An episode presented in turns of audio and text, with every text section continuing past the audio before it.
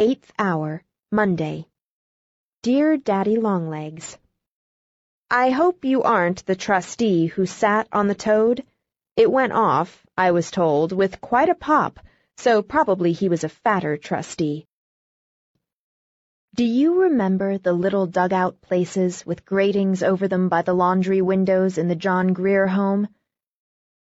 Every spring, when the hop toad season opened, we used to form a collection of toads and keep them in those window holes. And occasionally they would spill over into the laundry, causing a very pleasurable commotion on wash days.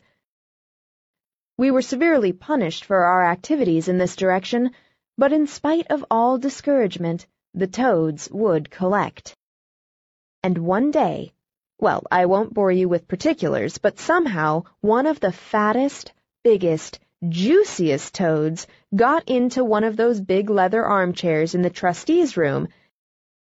And that afternoon at the trustees' meeting, but I dare say you were there and recall the rest?